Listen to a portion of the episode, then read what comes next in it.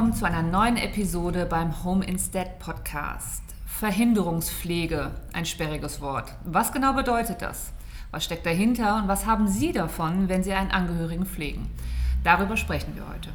Ich bin heute unterwegs im Pott, genauer gesagt in Gelsenkirchen, und freue mich hier mit Herrn Miebach, dem Geschäftsführer des Home Instead Betriebes, sprechen zu können. Hallo, Herr Miebach. Hi. Schön, dass Sie mich eingeladen haben. Dankeschön. Gerne. Menschen, die ihre Liebsten zu Hause pflegen und die dann versorgen. Das ist anstrengend und geht vor allem auch auf die Kräfte. Auszeiten sind hier bestimmt dringend notwendig, um auch wieder Kraft zu tanken. Und das sehen nicht nur wir so, sondern auch der Gesetzgeber. Deshalb hat er ja die sogenannte Verhinderungspflege ins Leben gerufen. Was genau ist das? Ja, also Verhinderungspflege, das ist die sogenannte Ersatzpflege und ähm, das ist halt Pflege, wenn die Pflege zu Hause stattfindet und die Pflegeperson ähm, verhindert ist. Das heißt, ähm, ersatzweise Pflege durch eine andere Person durchgeführt wird. Mhm. Und wer kann das in Anspruch nehmen? Welche Voraussetzungen müssen dafür erfüllt sein? Also grundsätzlich braucht man einen Pflegegrad, ganz genau den Pflegegrad 2 Minimum. Mhm. Das ist das, was der MDK macht. Der prüft einmal, inwieweit ein Pflegebedarf überhaupt vorhanden ist. Was ist der MDK? Ja, Entschuldigung, das ist der medizinische Dienst der Krankenkassen. Ja. Der kommt vor Ort zu ihnen nach Hause, zu ihren Angehörigen, zu Corona-Zeit auch nur per Telefon und versucht halt einzuschätzen, wie hoch der Pflegebedarf ist. Mhm. Je nachdem, wie hoch dieser ist, wird dann ein Pflegegrad vergeben, von 1 bis 5. Je mehr Pflege benötigt wird, umso höher der Pflegegrad. Dazu muss man dazu sagen, ist es auch so, dass ähm, mindestens sechs Monate derjenige schon gepflegt werden muss, beziehungsweise einen Pflegegrad innehaben muss, damit die Verhinderungspflege auch in Anspruch genommen werden kann. Mhm. Und ähm, ja, das war so, glaube ich, das Wichtigste. Okay, und äh, über wie viel Geld sprechen wir hier? Welche Höhe wird letztendlich ausgezahlt? Also wir sprechen hier von einem Jahresbudget. Das ja. bedeutet, Sie haben innerhalb eines Kalenderjahres dieses Budget zur Verfügung und im Maximum in der Erstattung sprechen wir hier von 1612 Euro. Mhm. Genau. Ähm, grundsätzlich ist es so, dass ähm, wer kann denn so eine Pflegevertretung überhaupt machen? Haben wir noch nicht gesagt. Ne? Mhm. Das können Verwandte sein, einschließlich des zweiten Verwandtschaftsgrades. Und ähm, ja, die können Sie die Kosten auch erstatten lassen. Das wird dann mit dem Pflegegeld berechnet, der denjenigen zur Verfügung steht. Das ist meistens immer ein bisschen weniger, als wenn ein Dienstleister, also ein professioneller Dienstleister, dort einspringt und unterstützt. Und wer genau bekommt dann das Geld? Ja, das Geld bekommt entweder die Pflegevertretung als Lohn dafür, dass sie vertritt, mhm. oder wir als professioneller Pflegedienst rechnen mit den Kassen über das Budget ab.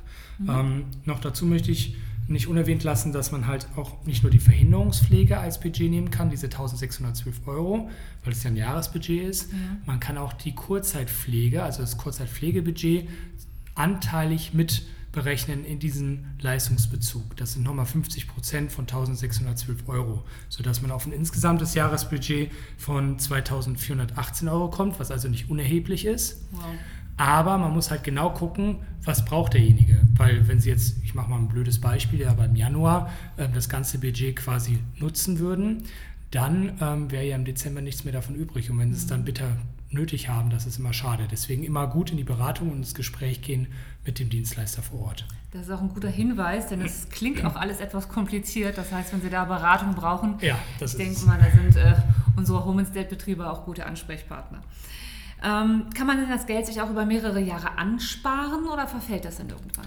Ja, also grundsätzlich habe ich ja schon gesagt, es ist ein Jahresbudget, genau. aber man kann auch Rechnungen, die man Aufgaben, äh, aufgehoben hat, und da muss man sehr sorgsam mit sein, im Nachhinein bei der Pflegekasse einreichen. Mhm. Aber die wollen das dann natürlich ganz genau wissen und prüfen dann ganz genau, ob der Bedarf da ist. Im Großen und Ganzen ist es so, dass man ähm, diese 1612 ähm, Euro in einem maximalen Zeitraum von sechs Wochen, das heißt 42 Tage abrechnen kann.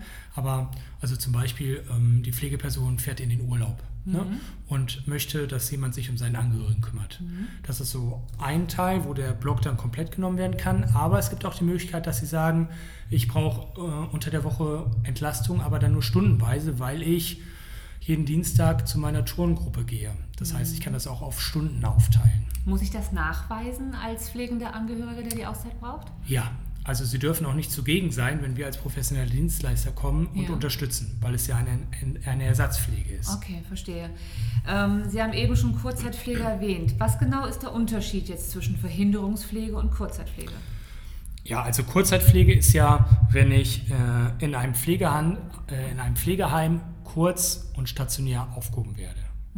Ähm, und Verhinderungspflege ist, ich bin zu Hause, das Ganze ist ambulant und es ist eine Ersatzpflege für den pflegenden Angehörigen. Okay, das war gut erklärt. Okay. ähm, wie kann Home Instead jetzt hier unterstützen?